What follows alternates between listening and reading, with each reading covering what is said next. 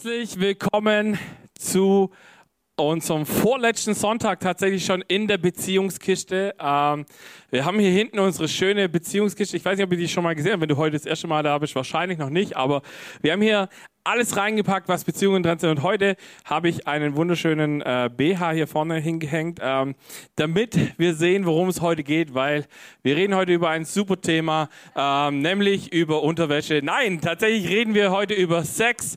Und ich weiß nicht so genau, wie du dazu stehst, aber wir werden da eine gute Geschichte, glaube ich, erleben, hoffentlich. Ähm, sag doch mal, wir haben es gerade schon mal gemacht, aber lasst uns doch noch mal ganz bewusst auch die Leute, die am Stream mit dabei sind, begrüßen mit einem fetten Applaus und ihr dürft euch gegenseitig auch noch einen Applaus geben. Schön, dass ihr alle da seid.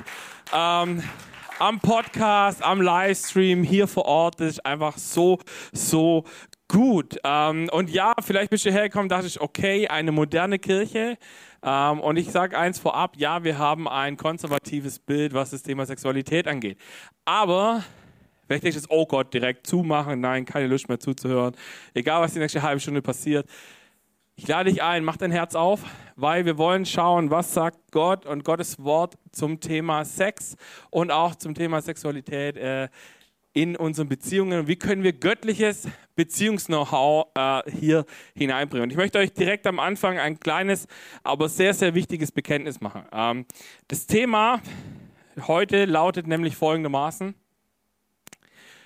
Warum Sex vor der Ehe uns nicht unbedingt gut tut. So, und ich sage euch hier an dieser Stelle das wichtige Bekenntnis, Egal, was du hier bisher gelebt hast, egal, was du, ähm, wie du da, da, drauf bist. Ich selber habe es nicht geschafft. Ähm, deswegen, ich kann aus beiden Positionen heraus ähm, Argumente finden für und dagegen. Ähm, aber ich will dir eins sagen, in dieser Kirche gibt es einen Wert, der uns unendlich wichtig ist. Und der heißt bedingungslose Annahme. Das heißt, uns ist völlig egal, wie du in diesem Bereich bisher gelebt hast. Wir glauben, dass Gott es gut mit uns meint und dass Gott, by the way, auch Sex uns zur Freude geschenkt hat und nicht als was Verbotenes. Und deswegen können wir uns heute, glaube ich, darauf einlassen und schauen, was sagt denn Gott eigentlich zu diesem Thema. Und ich möchte euch mit auf eine Reise nehmen. Ich kann euch eins versprechen, wenn ich 15 Jahre zurückreisen könnte in der Zeit, würde ich meinem 15 Jahre jüngeren Ich diese Message mitgeben, weil ich glaube, dass sie viel verändert hätte an meiner Haltung. Das heißt, wenn du heute hier bist, zuhörst oder wie auch immer, auf irgendeine Art und Weise diese Message hörst und sagst, hey, wow, bei mir ist der Zug noch nicht abgefahren. Praise the Lord, ich bin richtig stolz, weil ich äh, feiere jeden, der das geschafft hat, weil ich selber das nicht geschafft habe und im Nachhinein gemerkt habe, was ich eigentlich, ähm, ja, für einen Preis nicht gehabt habe. Ähm, genau, deswegen, nur dass du weißt, alles, was ich heute Abend sage, hat, soll überhaupt 0,0 anklagend sein. Es soll 0,0 verurteilend sein, sondern es soll eigentlich eine Reise sein, wo ich sage, hey, hätte ich das vor 15 Jahren gewusst. Bei mir ist tatsächlich so, ich habe die guten Teachings zu diesem Thema bekommen, als, als es leider schon zu spät war. Genau, deswegen, ich möchte dich einladen heute auf jeden Fall, egal was du bisher zu dem Thema gehört hast, egal was deine Überzeugungen bisher sind, zu sagen, hey, Gott hat die Möglichkeit, eine andere Perspektive zu haben. Und deswegen lass uns ganz kurz an dieser Stelle beten und uns bereit machen für das, was Gott vorhat, okay? Jesus, ich danke dir für das, was du über das Thema Sex denkst. Ich danke dir für das, was du uns heute Abend mitgeben möchtest. Und ich danke dir, dass wir vor dich kommen dürfen und egal, was wir bisher gelebt haben oder was wir nicht gelebt haben, es, ist, es, es hat keine Bedeutung, sondern wir wollen es aufmachen wollen vielleicht heute Abend etwas lernen, was wir vorher so noch nicht gehört haben. Amen. Come on. Ähm, so, so gut. Äh, wir ich ich habe euch einen Bibelvers mitgebracht, den will ich euch einfach zum Einstieg mal mitbringen. Da lesen wir folgendes. Gott selbst, der Gott des Friedens, helfe euch, ein durch und durch geheiligtes Leben zu führen. Er bewahre euer ganzes Wesen, Geist, Seele und Leib, damit, wenn Christus, Jesus Christus, unser Herr, wiederkommt, nichts an euch ist, was Tadel verdient. Die Bibel lehrt uns äh, grundsätzlich Folgendes, nämlich, dass wir aus Körper, Seele und Geist bestehen. Ich, weiß, ich hoffe, dass ihr mir bis dahin mitgehen könnt. Drei wichtige Teile und genau deswegen habe ich mir gedacht, wir gucken uns heute auch drei wichtige göttliche Prinzipien an, ähm, wenn es um das Thema Sexualität geht. Und das erste Thema heißt, der erste Bereich ist das göttliche Prinzip der Bindung. Ähm, ich denke, wenn wir jetzt kurz überlegen, ich hoffe, ich, ich, ich komme jetzt nicht zu sehr in, dein, äh, in deine Komfortzone rein, aber lass uns mal vorstellen, was passiert bei Sex. Ähm, wenn wir so über Sex nachdenken, okay, ich, ich sehe schon, das eine oder andere rote Gesicht äh, wird heute Abend hier äh, da sein, ist kein Problem. Man darf ja auch rote Gesichter haben und rotes Licht, Halleluja. Ähm, immer diese Unterstreichungen hier, sehr gut. Ähm, so, was wollte ich eigentlich sagen? Genau. Was passiert beim Sex? Grundsätzlich, wir gehen eine Verbindung ein. Ich glaube, bis hierhin geht ja auch jeder von euch mit mir mit, oder? So, wenn wir Sex haben, dann gehen wir eine Verbindung ein. Wo wir uns vielleicht nicht mehr ganz so einig sind, ist, wie tief geht diese Verbindung. Paulus schreibt zum Beispiel Folgendes im ersten Korintherbrief. Überlegt doch einmal, wer sich mit einer Prostituierten einlässt, wird eins mit ihr. Sein Körper verbindet sich mit ihrem Körper. Es heißt ja in der Schrift, die zwei werden ein Leib sein. Paulus schreibt es im Kontext von Umgang mit Sexualität und in, in, Korinth war das ganz wichtig, dass man da dazu gesagt hat, hey, die hatten einen ziemlich abgefahrenen Style, weil äh, dort wurde sehr weirdes Zeug auch gelebt. Man ist in den Tempel gegangen, hat sich danach eine Prostituierte genommen. Es war völlig in Ordnung. Und dann kommt da dieses Reich Gottes Ding rein, Gemeinde, wo das so ganz anders gelebt wird. Und Paulus sagt, hey, es ist so wichtig, dass wir hier einen Unterschied machen. Wenn wir, weil, warum sagt Paulus das? Paulus sagt das, weil er ein ganz wichtiges Ding verstanden hat. Nämlich, er sagt, ich verstehe die Verbindung, die hier passiert. Und jetzt könnte man ja sagen, okay, wow, hm, der Kontext muss mir auch wichtig sein. Das hat Paulus ja zu den Korinthern gesagt, das hat ja nichts mit mir heute zu tun. Doch hat es tatsächlich. Man könnte auch sagen, hey, Paulus, cool down, ist doch nur ein bisschen Sex.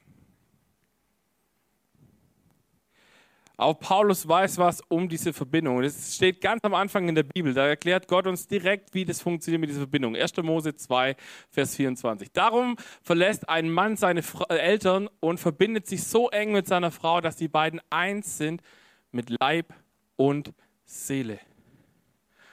Okay, die Bibel geht einen Schritt weiter und sagt, Sex ist nicht nur was Körperliches, sondern Sex hat was mit Körper und Seele zu tun. Wenn wir Sex haben, dann verbindet sich unser Körper, aber es verbindet sich auch die Seele mit dem Sexpartner. Das sehen wir, Achtung an dieser Stelle, eine kurze Triggerwarnung. Wenn Sex nur etwas Körperliches wäre, dann wäre Vergewaltigung eigentlich keine schlimme Sache. Weil, wenn es nur was Körperliches wäre, dann täte es ein bisschen weh und es hört irgendwann wieder auf. Jetzt weiß aber jeder von uns, der, äh, der ein bisschen in die Welt schaut und Menschen schon mal kennengelernt hat, die diese Erfahrung machen mussten, dass das sehr viel mehr mit diesen Menschen passiert, als dass nur ein bisschen am Körper wehgetan wurde. Und deswegen ist es so wichtig, dass wir verstehen, was passiert. Nämlich, es verbindet sich eben nicht nur der Körper beim Sex miteinander, sondern eben auch unsere Seele. Und warum passiert das? Ähm, es gibt da, ich bin kein Biologe und ich bin auch kein Arzt, aber ich habe mich ein bisschen eingelesen. Äh, es gibt in, im, im, Körper der Frau gibt es ein Hormon, das nennt sich Oxytocin. Das wird ausgeschüttet bei der Geburt und beim Stillen. Deswegen ist die engste Beziehung, die es auf dieser Erde gibt, ist die zwischen, einem Mutter, äh, zwischen einer Mutter und ihrem Säugling. Jetzt gibt es noch eine Situation, wo dieses äh, Hormon ebenfalls ausgeschüttet wird und das ist Ihr dürft raten. Wo schüttet sich es auch aus? Beim Sex, genau. Wenn wir Sex haben, schüttet sich dieses Hormon ebenfalls mit aus. Und ähm, es passieren noch ein paar andere komplexe Dinge in unserem Körper währenddessen, aber dieses Hormon ist eigentlich, man könnte sagen, es ist so eine Art Klebstoff. Und ich habe mir gedacht, ich möchte euch das heute mal ein bisschen symbolisch zeigen, was da passiert. Ich habe hier Klebstoff, und ich habe hier, halt, das ist das Falsche, ich habe hier zwei Blätter Papier. Wenn wir das ernst nehmen, was da die, äh, die Forscher herausgefunden haben und was die Bibel äh, dazu sagt, dann passiert Folgendes, wenn wir Sex haben. Es wird eine Art Erinnerungsklebstoff, das ist ganz wichtig, es funktioniert vor allem in den Erinnerungen, äh, wird so eine Art Erinnerungsklebstoff ausgeschüttet. Und dann passiert Folgendes.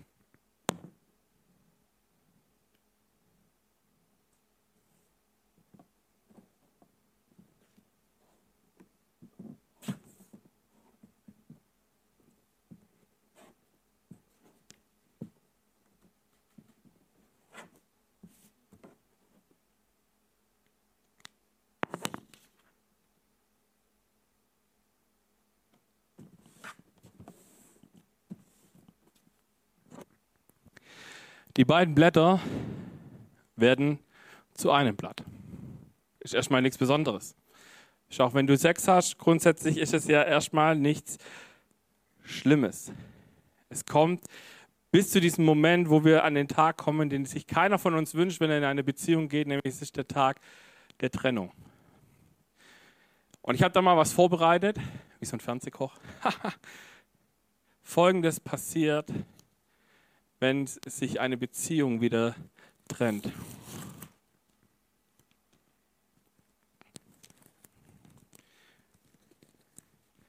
Da gehen Dinge kaputt.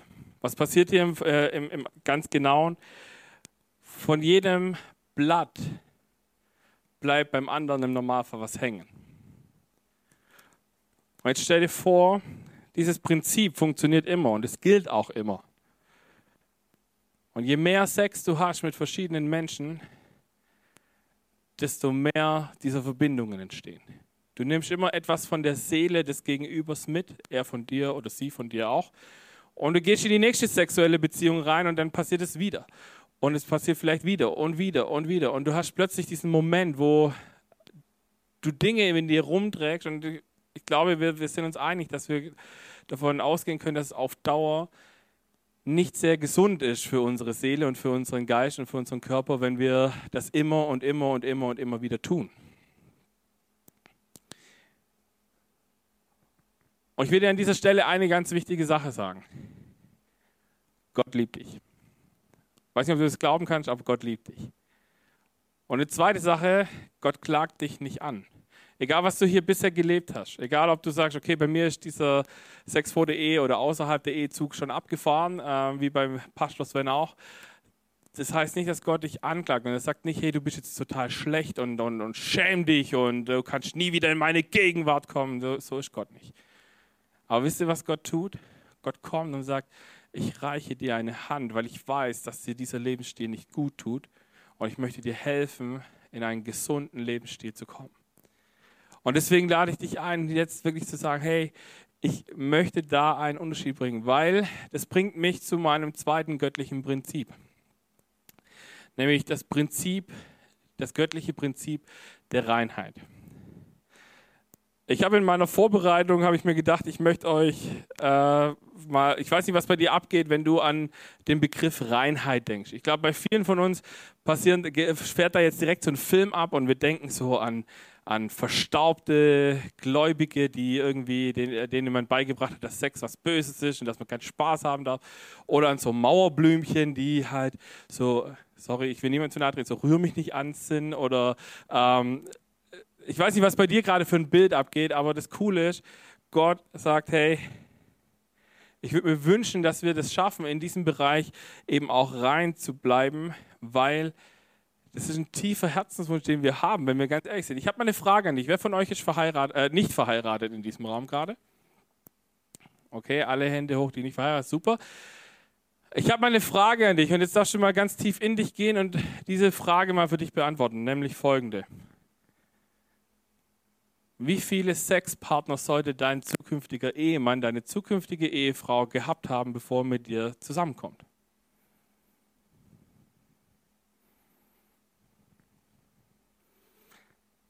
Wenn du die Frage ein bisschen wirken lässt, ist sie sehr unangenehm.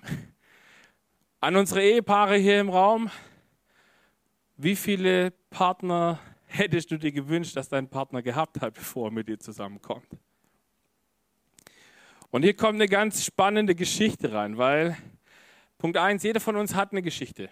Also wenn du in eine Beziehung reingehst und du, fäng, äh, und, und, und äh, du bist älter als ungefähr zwölf Jahre oder so, dann wirst du wahrscheinlich schon mal in einer Beziehung gewesen sein oder auch gewisse Erfahrungen vielleicht schon mal gemacht haben. Das muss man, glaube ich, auch nicht wegleugnen. Ähm, auch wenn du mal verheiratet warst und geschieden bist, es sind alles Themen, die haben wir mit uns mitgenommen man sollte sie vielleicht jetzt nicht ständig in der neuen Be oder in der, in der nächsten Beziehung thematisieren und, und, und, anfangen, wie toll der Ex oder wie nicht toll der Ex war oder umgekehrt. Ähm, aber wir können, wir müssen, wir dürfen, glaube ich, auch ehrlich sein und sagen, okay, es gibt da Bereiche, wo ich gelebt habe. Und ähm, das Interessante finde ich tatsächlich, und ich weiß nicht, ob ihr da mit mir mitgehen könnt, aber ich glaube, dass wir in unserer Gesellschaft äh, ähm, ein, ein ganz spezielles Ding haben, nenne ich es jetzt einfach mal. Ich bin zutiefst davon überzeugt, jeder von uns hat dieses Gefühl von, wenn wir mal ganz ehrlich sind, wir haben uns gerade bei dieser Frage schon alle gewünscht, dass äh, die Antwort null ist, oder? So, also jeder von uns, wenn er ganz ehrlich ist, sagt, also ich hätte es schon cool gefunden, wenn meine Frau oder mein Mann keine sexuelle Beziehung vorher gehabt hat. Wenn du das Glück hattest, dass es so war, praise the Lord, sehr gut. Ähm, wenn nicht, Jesus liebt uns trotzdem, praise the Lord. Aber wir haben dieses, dieses Bedürfnis, dass diese Reinheit in uns, und jetzt kommt ein ganz wichtiger Punkt. Wir sind in einer, in einer total kaputten Gesellschaft, was das Thema Sex angeht. Alles um uns herum ist sexualisiert. Ich habe die Tage ein Gespräch mit jemandem geführt, der gesagt hat, weißt du, vor 30 Jahren oder so, da war es so, dass du, ja, da hast halt in den Autozeitungen, da sind dann dir die halbnackenden Mädels so entgegengekommen. So. Und heute ist, äh, egal wo du hinguckst, jede Werbung, keine Ahnung, da wird ein Stück Butter verkauft mit einer hübschen Frau drauf oder so. Keine Ahnung, ich weiß, also weißt ihr versteht, worauf ich raus will. Und das Krasse ist, wir haben in unserer Gesellschaft so eine Kultur entwickelt, wo wir wo das total, also nicht bei allen, aber bei vielen Menschen so ist, so ein Typ, der mega viele Frauen im Bett hatte, das ist so ein, das ist so ein Stecher. Schürzenjäger, geiler Typ, ey. oh der, huh, haha, der hat's drauf, wow. In meinem Freundeskreis war das früher so, dass du, dass das dann so, oh wow, hey, puh, geiler Typ, oh, leck mich mal, der hat Erfahrung. So, wenn mir das eine Frau macht, eine Frau viele Sexpartner hatte, was ist sie dann? Eine Schlampe. Es ist so krank, Entschuldigung, wenn ich das so sage, dass wir in unserer Gesellschaft, dass wir Männer hypen, wenn sie viel Sex haben und Frauen automatisch Schlampen sind. Was ich, by the way, überhaupt nicht so empfinde, sondern ich finde es beides nicht so cool. Also ich finde, äh, dass wir da, und da, da dürfen wir einen Unterschied machen, glaube ich, als Menschen, die Jesus in ihrem Herzen tragen und sagen, wir machen da einen Unterschied. Und ich habe letzte Woche, habe ich es erzählt, beim Thema Dating, wir gehen nicht eben so zum Tindern und rechts, links swipen und okay hier, aber das Krasse ist, Gott hatte selber diesen Wunsch nach Reinheit. Im Alten Testament musste man sich super reinigen, bevor man in die Gegenwart von Gott kommen konnte. Ich habe euch mal einen Bibelvers mitgebracht, im Psalm äh, 24 heißt es in Vers 3 und 4, wer darf auf den Berg des Herrn gehen und an diesem heiligen Ort vor Gott treten? Jeder, der kein Unrecht tut und ein reines Herz hat. Jeder, der keine fremden Götter anbetet und keinen falschen Eid schwört.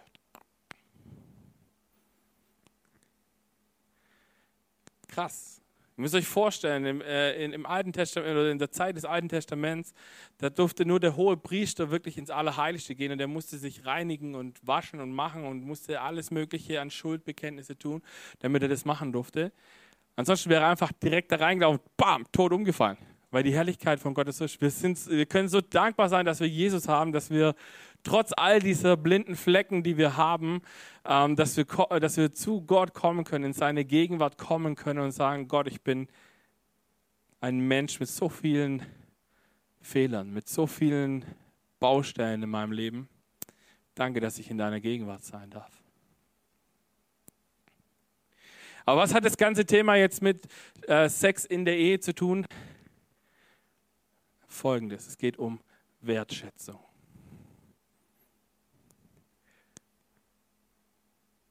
Wenn, ich, wenn wir über Reinheit reden, wenn die Bibel über Reinheit redet, dann geht es immer um Wertschätzung.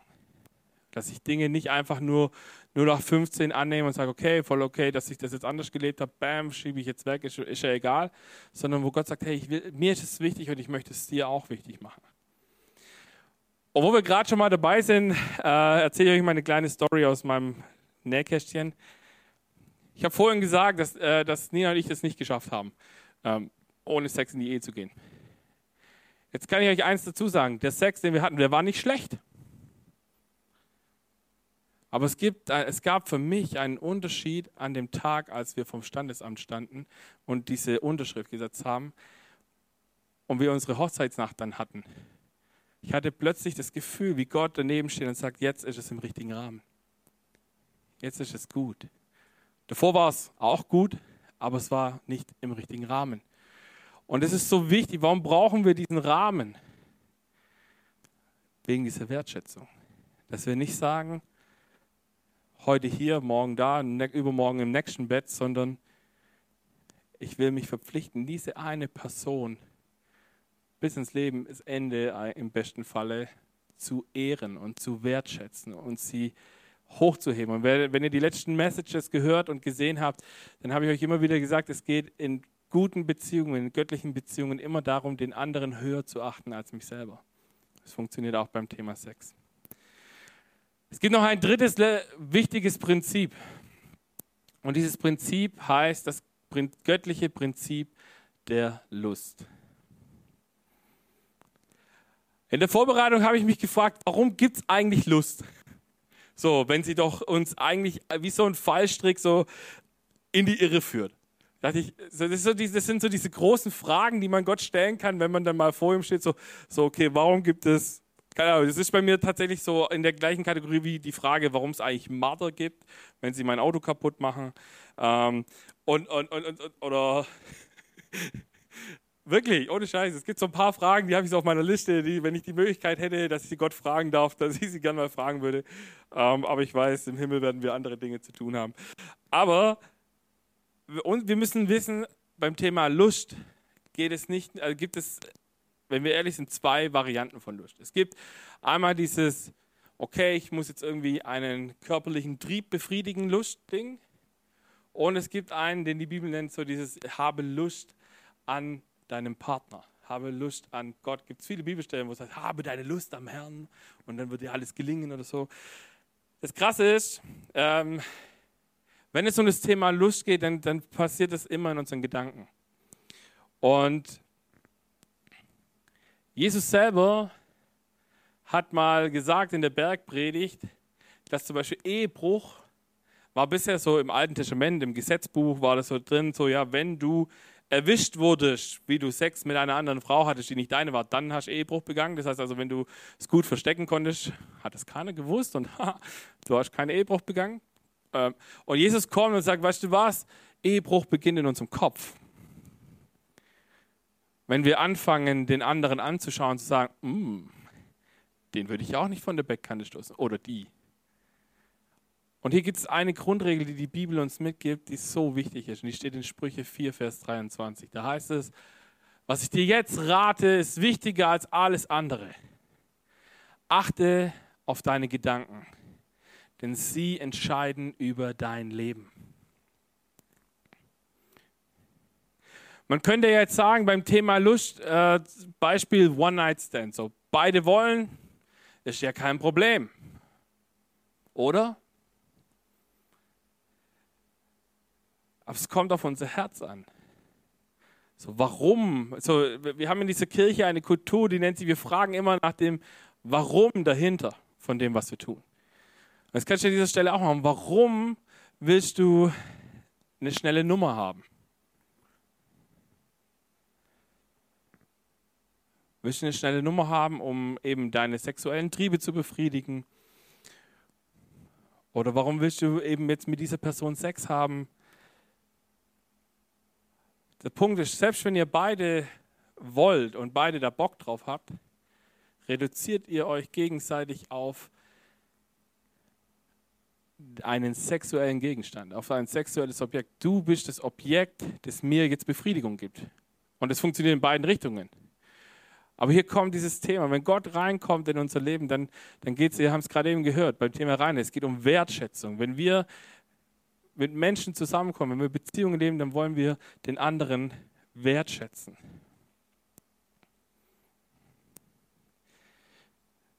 Man könnte an dieser Stelle jetzt auch kommen und sagen, na gut, ich habe ja nur mit einem Partner, ich habe ja nur mit dem Sex, mit dem ich, den ich ja gerne auch mal heiraten will. So, ich weiß nicht, ob schon mal jemand von euch so eine Argumentation geführt hat. Äh, also ich habe als Pastor habe ich die schon öfters geführt. So, ja, ich habe ja nur Sex mit der Person, die will ich ja eh mal heiraten. Sag ich, ja, aber du hast halt noch nicht gemacht. Ich habe die Tage habe ich ein äh, ja ein Gespräch oder beziehungsweise eine Nachricht auf, auf, äh, auf, auf Instagram von einem guten Freund von mir bekommen. Und da habe ich so gefragt, hey, wie geht's dir so? Wir haben schon ewig nicht mehr miteinander geredet. Und er sagte, ja, ja, ich komme so langsam wieder auf den Damm. Sag ich, okay, was ist passiert?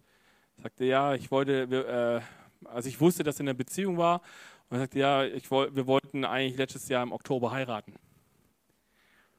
Und so vier Wochen vor der Hochzeit haben wir aus so einem Bauchgefühl raus eine Auszeit gemacht. Und nach dieser Auszeit war die Beziehung vorbei. Und es hat ihn so aus der Bahn geworfen. Er war Jugendpastor ähm, und, und, und war irgendwie, ich, ich, weiß nicht, wie er das Thema Sex und mit ihr gehandhabt hat. Ich wünsche ihm, dass sie es äh, geschafft haben, es nicht zu tun, weil äh, so eine Beziehung, die lange äh, war, zusammen war, äh, zu trennen, ist schmerzhaft, auch wenn du den ganzen Sexkram nicht dabei hattest. Und das ist krass, weil das ist so für mich dieses Thema in der Zwischen. Früher hätte ich da gesagt, ja, die Person, wie ich immer heiraten will, ja, ist ja kein Problem. Ob ich jetzt vorher oder nachher, läuft schon. Heute würde ich sagen, okay, bis wir nicht das geschafft haben, das in trockene Tücher zu bringen, lass es. Weil da viel mehr Schmerzen, viel mehr Wunden passieren, wie ich mir vorstellen kann. Und jetzt geht es darum, Gott ist überhaupt kein Brüdergott. Ich weiß nicht, was dein Gottesbild bisher ist. Ob du denkst, okay, Gott ist voll die Spaßbremse, die in der Kirche erzählen ja immer, man soll keinen Sex vor der Ehe haben. Die haben überhaupt keine Ahnung, haben die da in der Kirche. Das ist ja voll modern. Gott ist kein Brüdergott, weil sonst würden nicht solche Dinge in der Bibel stehen. Sprüche 5, Vers 19. Bewundere ihre Schönheit und Anmut. Berausche dich immer wieder an ihren Brüsten und an der Liebe, die sie dir schenkt. Ich weiß nicht, wie es dir geht, aber das klingt mir jetzt nicht so arg nach einem Brüdengott, der sagt, Sex ist nur was zum Fortpflanzen oder so. By the way, wusstet ihr, dass äh, neben dem Menschen nur die Delfine Sex zum Spaß haben? Haben, haben Forscher herausgefunden, dass äh, der Mensch und der Delfin, das sind die einzigen Lebewesen, die äh, Sex nicht aus einem Trieb heraus haben, sondern einfach auch, weil sie mal Spaß dran haben. Äh, Finde ich auch wieder super, wie Gott da einfach das handhabt. Und dass er das bei uns auch gemacht hat, dass er, hey, ihr dürft Lust haben. Ihr dürft euch an eurem Partner erfreuen. Es darf im richtigen Rahmen sein, dann ist alles super. Aber wie gut dieser Gott ist, dass er uns sowas schenkt. Dass er nicht sagt, okay, ich baue den so wie bei den, wie bei den Tieren so eine, so eine Prumpfzeit ein, so drei Monate im Jahr, wo alle rallig sind und dann äh, wie die Karnickel loslegen und dann das, den Rest vom Jahr gucken wir uns nicht mehr an. Ähm, das das finde ich, by the way, sehr schön, dass es nicht so ist. Aber ähm, ja, ist schon eine interessante Sache. Weil Gott sagt, wir dürfen uns voneinander angezogen fühlen. Ein anderes Ding, äh, wenn wir den Vers nochmal kurz zurückgehen äh, auf Sprüche 4. Ähm, andere Übersetzungen habe ich, ich glaube, ich habe es vorhin schon gesagt, andere Übersetzungen sagen, achte auf deine Gedanken, andere Übersetzungen sagen, achte auf dein Herz. Weil all diese Dinge, die wir in unserem Leben haben, gut wie negativ, entstehen in unserem Herzen. Jesus sagt mal an einer Stelle, ähm, dass nicht das Essen, was wir von, nicht was von außen hereinkommt, verunreicht uns, sondern das, was aus unserem Herzen herauskommt. Und deswegen ist es so wichtig, dass wir immer wieder schauen, ähm, wie gehen wir damit um. Das gleiche Thema auch hier Pornografie. Ich weiß nicht, wer von euch vielleicht da Probleme damit hat, stärkere Probleme, vielleicht mal auch nur hin und wieder. Pornografie ist genau das. Wir, wir holen uns diesen schnellen Kick, wir befriedigen unseren sexuellen Trieb. Und was wir dabei sehr oft außen vor lassen, ist, dass wir vergessen, dass, dort Menschen, dass wir dort Menschen beim Sex zuschauen, die wahrscheinlich in 90 bis 95 Prozent der Fälle das nicht freiwillig tun. Ich sage mal nur Hashtag moderner Menschenhandel. Ähm, wir haben vor ein paar Wochen, nee, Monate ist glaube ich schon, hatten wir hier jemand aus unserer Church, die Katrin, die ähm, die mit diesen Menschen arbeitet, um ihnen eine Möglichkeit ge zu geben, aus der Szene rauszukommen. Und es sind wirklich, es sind ganz, also ich kann mir ehrlicherweise nicht vorstellen, wenn, sie, wenn diese Menschen sehr ehrlich sind, dass sie das wirklich alles freiwillig machen und dass ihnen alles immer Spaß macht. Aber der größte Teil von denen macht es eben auch nicht zum Spaß. Wichtig ist Folgendes. Gott hat nichts gegen Sex. Und, und das ist so wichtig, weil wir haben, weil wir haben über Jahrzehnte, glaube ich, haben wir in der Gemeindekultur ähm, angefangen, dass wir immer so ein negatives Bild über Sex gepredigt haben. Also ich nicht, aber viele vor mir. Und viele haben so eine Verbotskultur da reingemacht und haben gesagt, du darfst es nicht, weil dann hat Gott dich nicht mehr lieb. Das hat, by the way, eine Jugendleiterin äh, äh, zu mir gesagt, eine Woche vor meiner Hochzeit. So, Sven, Jesus ist so traurig über dich.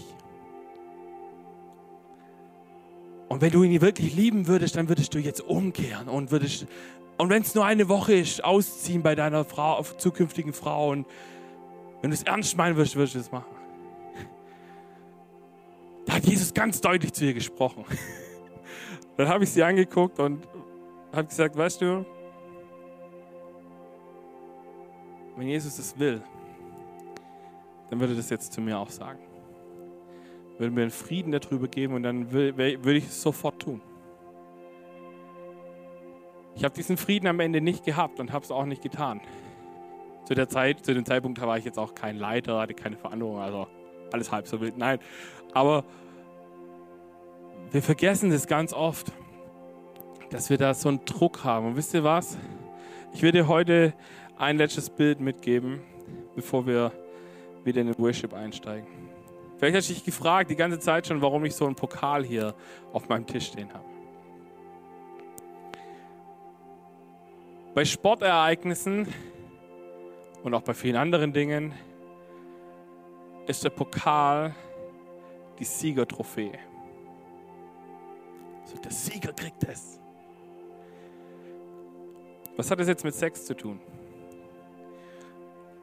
Das ist jetzt in erster Linie ein Bild für alle, die noch nicht Sex hatten. Und ich hoffe, dass du es so, äh, so aufnimmst, wie ich es damals, als ich es das erste Mal gehört habe, aufnimmst. Das ist dein erstes Mal. Es ist ein Preis, den du nur einmal in deinem Leben vergeben kannst. Und jetzt mach dir mal kurz Gedanken, wem solltest du diesen Preis schenken? Dem dahergelaufenen One-Night-Stand, der auf einer Party im Suff dich rumkriegen will? Die Beziehung, die vielleicht schon mehrere Jahre geht, aber wo ihr es nicht schafft, diese letzte Entscheidung zu treffen. Und ich habe es vorhin gesagt, wenn wir, wenn wir heiraten und es in die Ehe reinbringen, dann, ist, dann passiert Folgendes. Wenn wir heiraten, gehen wir einen Bund ein. Ein Bund ist so eine Art freiwilliger Vertrag. Der Unterschied zu einem Vertrag ist folgendes. Wenn ich einen Vertrag abschließe, dann sichere ich meine Rechte ab. Bei einem Bund sichere ich dir deine Rechte zu. Ich entscheide mich, dass ich bis an mein Lebensende im besten Fall dich höher achte als mich selber. Deine Bedürfnisse höher achte als meine.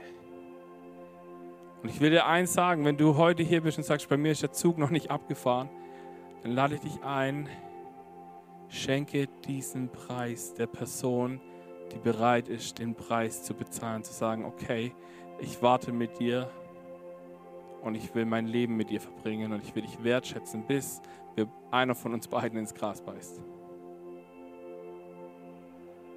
Und für diejenigen unter uns, die, sorry, so verkackt haben wie ich, wisst ihr was? Ich glaube an einen Gott des Restarts.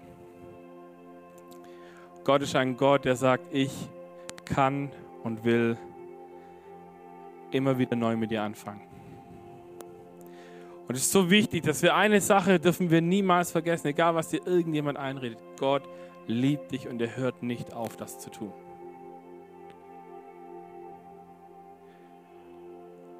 Und wenn du noch nicht verheiratet bist heute, und du das hörst, dann kannst du heute eine Entscheidung treffen und sagen, ich möchte es ab heute gerne anders leben. Ich habe es vorhin gesagt, Gott liebt dich, Gott klagt dich auch nicht an und du kannst auch so weitermachen wie bisher. Aber es wird irgendwann, wird es dir nicht mehr gut tun, glaube ich. Und Gott verbietet dir nicht was, weil er sagt, ich bin ein alter, kriesgrämiger Gott, der Freude daran hat, äh, äh, Menschen etwas zu verbieten, was ihnen Spaß macht, sondern wenn Gott uns etwas verbietet, über die ganze Bibel hinweg, dann tut er das, weil er weiß, er möchte uns damit schützen. So wie ich meine Tochter beschützen möchte vor egal was da auf sie zukommt.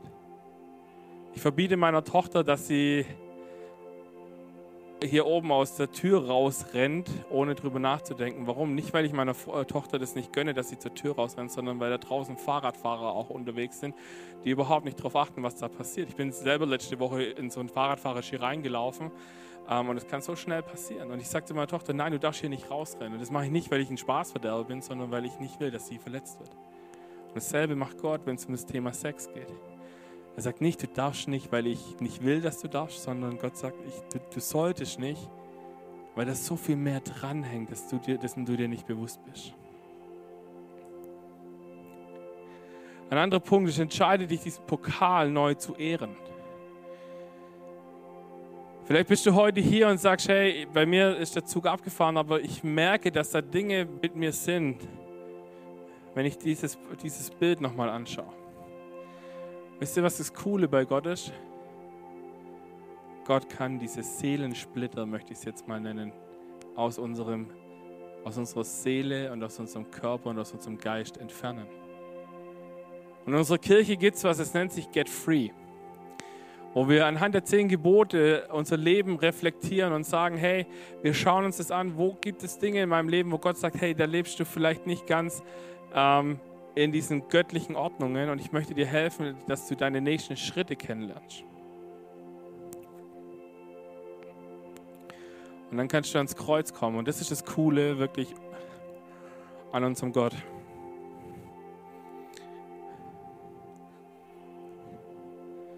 Gott kommt und sagt, du musst nicht mehr hier leiden. Und egal, was in deinem Leben passiert ist, Gott hat all diese Schmerzen auf sich genommen und er will sie dir abnehmen. Egal, was du auch in sexuellen Bereichen erleben musstest, wo Menschen dir Unrecht getan haben, wo Menschen dich verletzt haben, wo Menschen vielleicht auch das Thema Vergewaltigung bei dir ein Punkt ist, der dich in, eine, in Dinge reintreibt, in Depressionen reintreibt und in eine Unfreiheit reintreibt. Jesus sagt, ich bin hier.